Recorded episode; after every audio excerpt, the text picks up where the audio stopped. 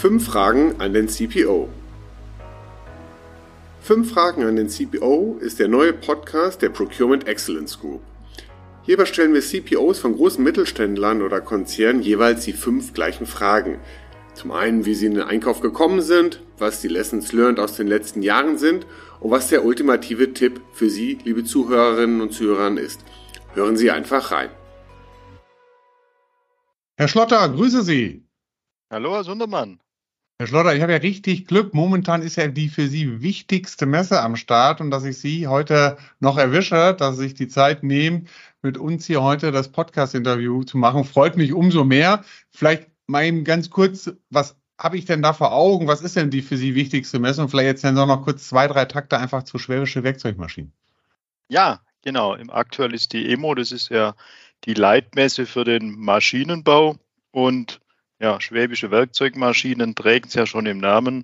Wir sind Hersteller von Werkzeugmaschinen, hat es mal angefangen. Inzwischen sind es äh, Fräsmaschinen, mehrspindlich, aber auch komplette Fertigungslösungen, hauptsächlich oder für Kunden aus der Automobilindustrie, aber durchaus auch Kunden aus Hydraulikfertigung, Medizintechnik etc.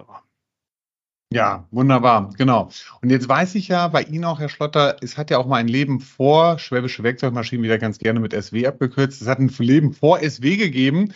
Das ja. war ja bei Bosch Spaß gewesen. Und, und da vielleicht die, die Frage einfach an Sie, weil unser Podcast heißt ja fünf Fragen an den CPO und die haben irgendwie so ähnlich auch. Wie sind Sie denn überhaupt in den Einkauf gekommen?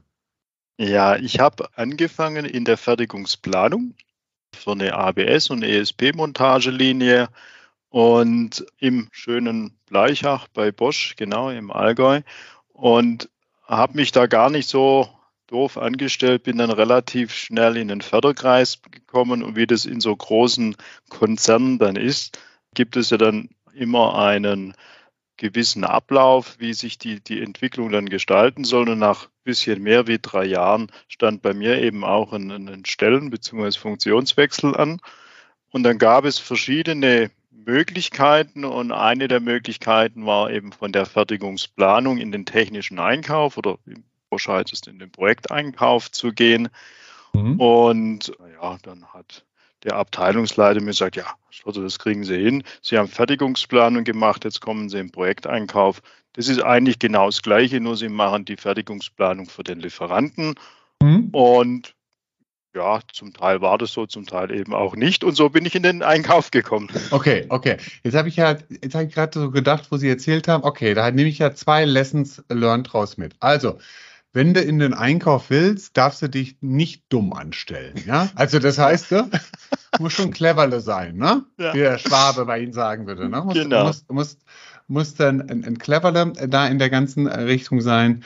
Und vom Prinzip her, was auch wichtig ist, wir haben halt äh, ein gewisses Fertigungsverständnis, wir haben ein gewisses technisches Verständnis und das kommt ihnen zur Pass.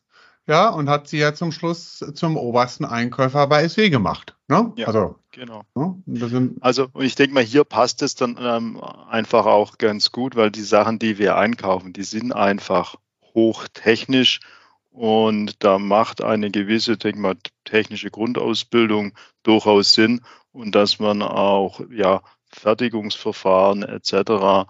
durchaus mal gesehen hat, selber geplant hat. Also das hilft mir persönlich eigentlich immer wieder, auch wenn es jetzt dann eher in Verhandlungen oder sowas sind, ähm, kann man dann schon eher mal kurz im Dreisatz überschlagen, ob mhm. das denn alles so realistisch ist, was einem der Lieferant jetzt da erzählt oder nicht. Ja, und ich denke, was auch wichtig ist, ist also zumindest meine Überzeugung, dafür musst du nicht an der RWTH Aachen studiert haben.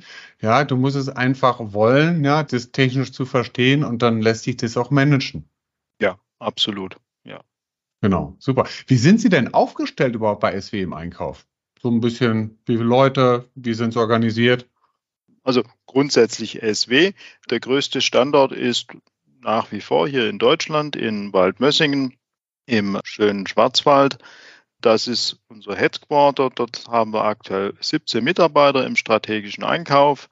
Dann haben wir noch zwei weitere in unserer Automationstochter in Deutschland am Bodensee und ähm, haben dann in unseren Niederlassungen, die selbst einkaufen. Das ist einmal der größte Standort in China mit inzwischen fast 400 Mitarbeitern. Da haben wir nochmal zehn Einkäufer und nochmal drei Einkäufer in den USA, wo noch kleinerer, kleinerer Standort ist, der Customizing von unseren Maschinen macht und dann entsprechend ja, Automationen etc. eingekauft werden. Also mhm. wir sind roundabout bei ein bisschen über 30 Mitarbeiter, die weltweit verteilt sind. Okay, und die sind dann äh, vielleicht nicht alle disziplinarisch, aber zumindest alle fachlich Ihnen zugeordnet? Richtig, also in Deutschland, die sind bei mir sozusagen, die haben wir aufgeteilt in den strategischen und in den technischen Einkauf. Das haben wir in China inzwischen auch so ähnlich gemacht oder ja, haben wir auch so gemacht, da haben wir auch einen technischen Einkauf eingeführt. Aber die ausländischen Standorte, die sind für sich eigene ähm, Organisationen, aber entsprechend fachlich hängen sie an uns und auch die ganzen großen Verträge äh, versuchen wir natürlich weltweit zu verhandeln.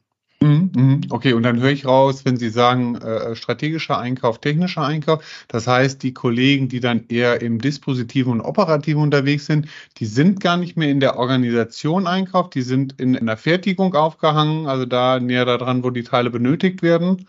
Richtig, wir nennen das jetzt bei uns die Disposition oder der operative mhm. Einkauf der ist direkt an, an der Fertigung beziehungsweise an der Montage dran. Mhm. Zumindest an, jetzt, an den Standorten, wo es Sinn macht, also wo wir groß genug sind.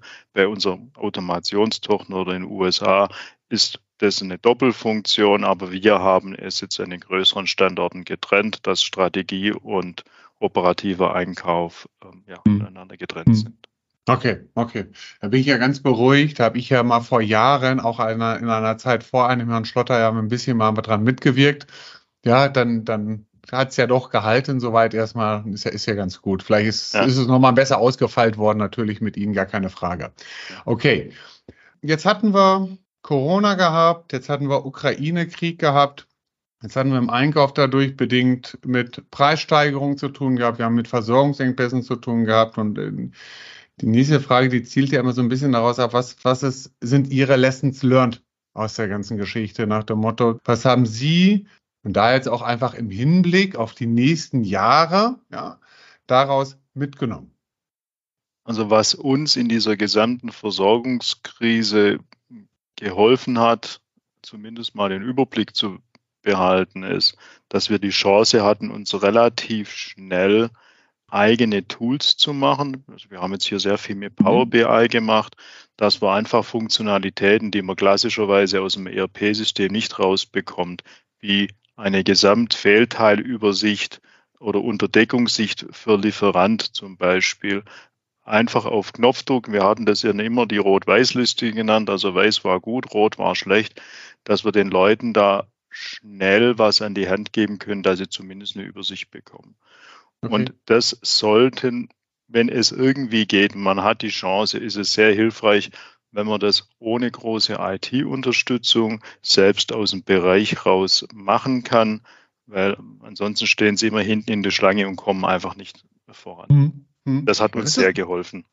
Ja, das ist, das ist witzig. Also bei einem anderen Kunden, auch ein schwäbisches Unternehmen, ja, vielleicht äh, mag es ein bisschen damit dran liegen, die haben das genauso gemacht. Also auch mit äh, den BI-Werkzeugen, die sie haben, quasi Sichten, Filterlisten aufgesetzt für die Maschine, für das Kundenprojekt, ja. damit der Vertriebler immer gleich unmittelbar auf Knopfdruck aussagefähig ist und nicht erst drei Kilometer E-Mails schreiben muss, zehnmal am Tag äh, versucht, den Kollegen anzurufen, was ja zum Schluss auch immer alles nur gestohlene Zeit für sie gewesen ist. Ne? Ja. Genau. Und wir haben es auch noch für was weiteres genutzt, was uns dann in diesen extremen Unterdeckungssituationen ge geholfen hat. Wir haben mit all unseren Lieferanten, mit denen wir Probleme hatten, klar, es sind keine Chips gekommen und so weiter, wirklich mit offenstem Visier gespielt und sagt, hier, schaut es euch an, wir können sie in Teams angucken, das ist unsere Rot-Weiß-Liste, das ist das, was uns wirklich fehlt. Wir wollen nicht mehr, als das wir dringend brauchen, wir wollen uns keine Puffer machen. Und das ist dann irgendwie so das geflügelte Wort geworden. Und wir haben dann also auch oft einfach Screenshots aus dem System rausgeschickt und gesagt, bis hierhin reicht noch, dann geht's aus. Hier brauchen wir zwei, drei, vier, fünf Stück. Wir wollen auch nicht mehr, aber sonst kommen wir einfach zum Stehen. Und das war, also im Nachhinein hinein hat mir sich mit vielen ja wieder an den Tisch gesetzt, haben viele mir wieder gespielt. Es war einfach gut von euch. Wir haben nie das Gefühl gehabt, dass ihr uns jetzt irgendwelche Teile abzieht, die ihr gar nicht braucht, sondern ihr wart völlig transparent. Und das hat dann eigentlich ein gewisses Vertrauen aufgebaut, dass wir dann vielleicht eher mal noch ein Teil bekommen haben, wie mit jemandem, wo sie ein schlechtes Bauchgefühl hatten. Mhm. Ja, super. Insbesondere, wenn ja der Lieferant das dann zum Schluss auch zurückspiegelt. Ne? Ja. Weil es hat ja in anderen Bereichen, hat es ja dann, sag ich mal, Überbestellungen gegeben. Ne? Also man hat gesagt, komm, order doch mal 500 Stück, weil wenn wir in der Zuteilung 100 bekommen, dann haben wir unseren Bedarf gedeckt, obwohl wir momentan so und so nur 50 benötigen oder sowas. Und diese ja. ganzen Dinger sind ja nachher alle storniert worden und, und, das ist ja dann alles total äh, kontraproduktiv dann für, für das Erzeugen von Vertrauen für die nächste Krise, die, so glaube ich zumindest, irgendwie kommen wird. Wir wissen alle noch nicht, in was für Commodities und was der Auslöser sein wird, aber äh, dafür ist die Welt heutzutage einfach zu stark vernetzt ja, dass irgendwo, naja, man bemüßigt immer den Sack Reis, der dann umfällt, ja, oder der Schmetterling, der dann ein kleines Erdbeben äh, hier dann äh, in Deutschland und auch im, im, im Schwarzwald, aber da löst das ja nicht mehr aus, ne? Da ja. sind sie ja resistent jetzt hier. Sehr schön. Hoffen wir es mal, ja. Ja, ja. Dann vielleicht mal andersrum gefragt. Wo muss denn eine SW im Einkauf dann noch besser werden? Wo sagen Sie dann, hm, da sind wir noch nicht richtig gut unterwegs, das ist echt noch eine Baustelle, äh, wo wir hier noch dran müssen? Ja, wo wir noch dran arbeiten müssen, ist jetzt, wo wir wieder quasi auf unserem Wachstumspfad äh, zurück sind. Wir wachsen Gott sei Dank immer noch sehr stark. Ein transparentes Kapazitätstracking mit den mhm. Lieferanten, dass wir relativ schnell sehen, was geht bei dem Lieferant und was geht nicht, was vom Lieferant auch regelmäßig abgedatet wird. Also da haben wir noch kein so richtig gutes System, dass wir quasi dem Lieferant äh, wöchentlich eine wie eine Preisanfrage rausschicken, sondern eine Kapazitätsanfrage rausschicken oder monatlich und sagt, was kannst du denn wirklich, dass wir dann auch verlässliche Bestellungen platzieren können für den mhm. Lieferant und wir dann aber auch verlässliche Lieferungen bekommen. Hier sind wir eher noch so unterwegs, wir machen es, was weiß ich, wir machen es über Rahmenverträge oder wir machen es über eine mhm. Kapazitätsabfrage. Kannst du 1000 Stück im Jahr? Jawohl, kann ich, aber halt nicht im August zum Beispiel. Da müssen wir noch besser werden, dass mhm. wir dann auch noch besser und transparenter Richtung unserer Auftragsleitstelle ähm, aufzeigen können, was geht mit dem Lieferant und was geht aber auch mhm. nicht. Ja, okay coole Sache. Also da, da, das könnten auch andere nennen. Da bin ich mir sicher, dass auch andere das nennen müssten, wo sie besser werden, aber dessen sind sie sich vielleicht in der Art und Weise so weit noch gar nicht bewusst. Weil das, das Thema, das birgt ja schon noch mal ein paar kleine Herausforderungen in sich. Ne? Das fängt ja erstmal damit an, dass der Lieferant auf der einen Seite wirklich auch diese Transparenz geben will. Ne? Nach dem Motto, nee, ich lasse euch jetzt hier mal so ein bisschen reingucken, was ich denn noch an Kappa habe äh, auch wenn du die jetzt gar nicht vertraglich dir abgesichert hast. Ja, das ist ja das eine. Äh, und das zweite, was vielleicht würde mich mal interessieren, ob solche Sachen dann bei Ihnen auch schon aufgeschlagen sind, eigentlich Sie plötzlich erkennen, du, da ist irgendwie gar nicht so viel mit Systematik und Planung und Kappa und so. Und der hat eigentlich ein generelles Problem. Wie ist es? Genau das ist das. Wir machen das jetzt äh, sehr, sehr intensiv in diesem Jahr. Wir setzen das quasi, ist ein Teil der Warengruppenstrategien, die wir dann entsprechend auch mit, unseren, mit unserer Leitung, mit unserem Management durchsprechen, wo wir für die kritischen Bauteilfamilien immer sagen, okay, Jahresbedarf ist 500, gedeckt sind aktuell 480, die verteilen sich mhm. auf Lieferant da, da, da, da. Und wir müssen entsprechend neue Kapazität aufbauen dass das funktioniert. Wir haben dann, das ist die Schau nach vorne, dann haben wir auch die Schau nach hinten. Was wurde denn in Monat 1, 2, 3, was wurde in Quartal 1, 2 geliefert? Deckt sich das denn mit den Zusagen? Mhm. Wenn man das permanent anschaut, wir tracken das inzwischen auf Wochenbasis, sieht man dann schon, okay, welche Lieferanten halten denn ihre mhm. Lieferzusagen und welche halten es eher nicht.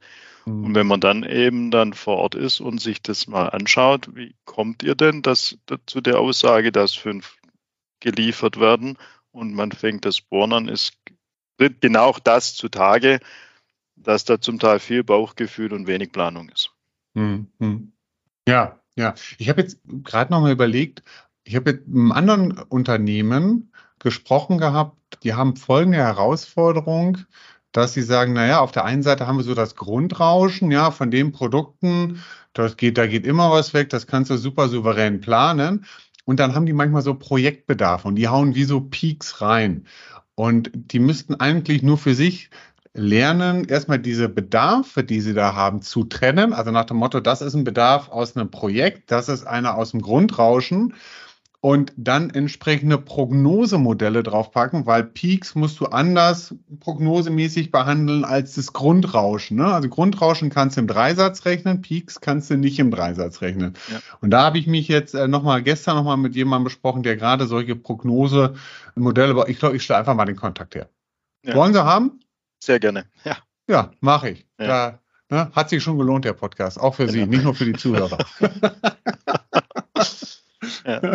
Okay. Genau, also das ist das Thema Kapazität, wo wir besser werden müssen. Und noch, noch ein zweites Thema, das ist jetzt eher organisatorischer Natur, dass wir besser Teilefamilien erkennen müssen.